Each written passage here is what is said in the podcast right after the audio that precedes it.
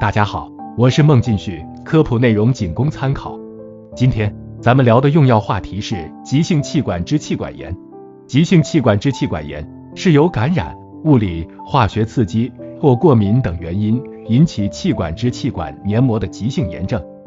那么引起的原因有哪些呢？一、微生物引起，病毒有流感病毒、冠状病毒、单纯疱疹病毒等，细菌为流感嗜血杆菌、肺炎链球菌等等。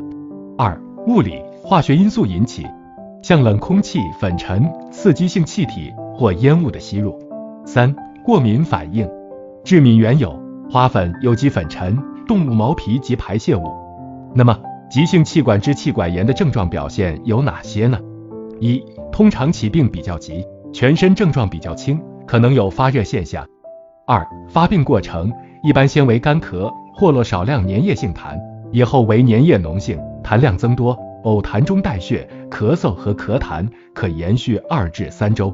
三、伴随症状有乏力、畏寒、发热和肌肉酸痛等等。最后，我们一起来学习急性气管支气管炎该如何用药。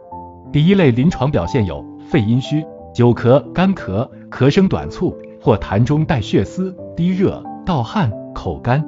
对症用药为虫草川贝叶、雪梨膏、秋梨润肺膏、橘红梨膏。第二类临床表现有风寒、久咳、咽痒、咳嗽声重、气急、咳稀薄白痰。对症用药为止咳胶囊、化橘红。第三类临床表现有肺热燥咳、喉痒、干痛。唇鼻干燥，无痰或痰少而粘连成丝，不易咳出或痰中带血。